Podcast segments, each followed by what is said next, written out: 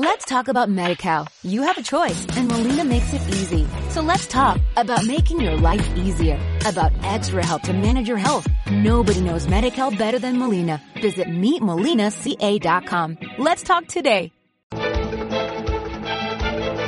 El primer análisis de la mañana. Con Eduardo Bolinches, director de bolsacas.com. Bolinches, ¿qué tal? Muy buenos días. Muy buenos días, Susana. ¿Cómo estamos? Fenomenal. ¿Tú qué tal vas?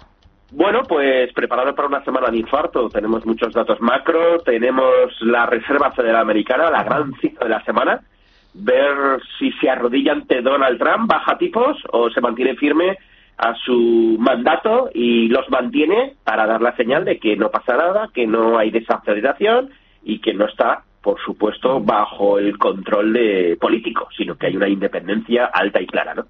Ese es el dilema de la semana. Vamos a ver qué ocurre. Bueno, y mientras vamos a ver qué ocurre, qué niveles hay que vigilar ahora mismo en los principales mercados financieros. Vamos a empezar por el IBEX 35. Niveles de soporte y niveles de resistencia. ¿Esto se va al alza o se va a la baja? Bueno, pues yo apostaría que se va al alza. Obviamente tenemos una gran muralla china, los 9.300 barra 9.350, toda esta zona en la que llevamos siete semanas intentando romper y que no somos capaces de hacerlo.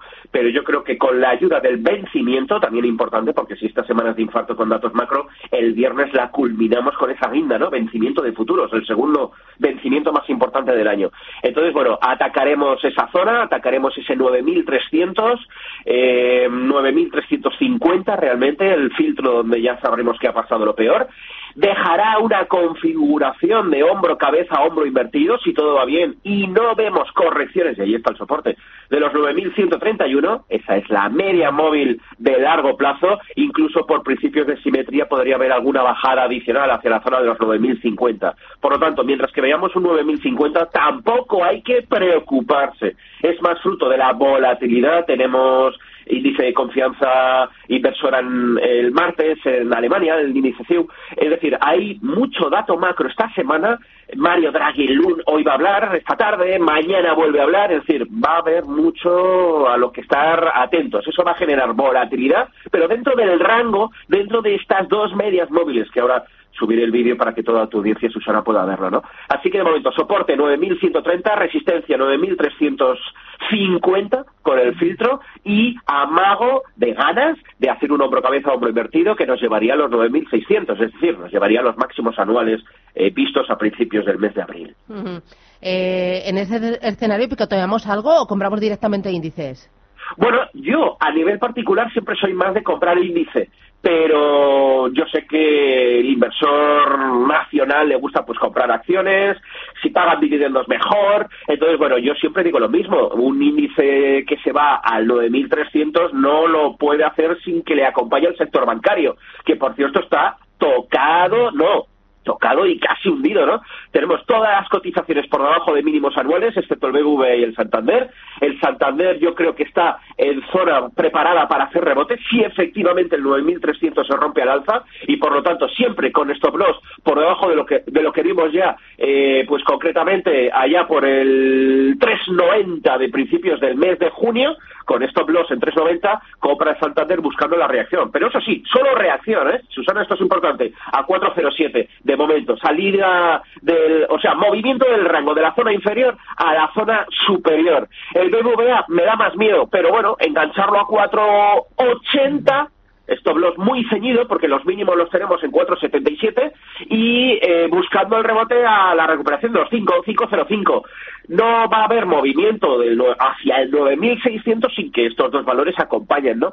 El resto de valores fuertes del IBEX, pues bueno, algo habrá pero a mí me gusta más tirarme hacia, y hablo de buscar valores concretos, hacia el tecnológico Nasdaq y sobre todo hacia el tecnológico alemán, porque ahí hay mucha más variedad y mucha más decisión. Entonces, bueno, pues de momento me quedo eh, con el listado de, valores que pondré y que voy a mandar ahora al broker enseguida, eh, en lo pongo enseguida con clara orden de compra, dónde coloco el stop loss y dónde pongo el take profit eh, en valores, como digo, de, tecnológicos alemanes y tecnológicos estadounidenses. Enseguida os lo pongo en Twitter para, para, para que lo veáis también. Vale. Oye, me interesa mucho el tema de la onza de oro. Sigue escalando posiciones. ¿Cuánto más puede seguir subiendo?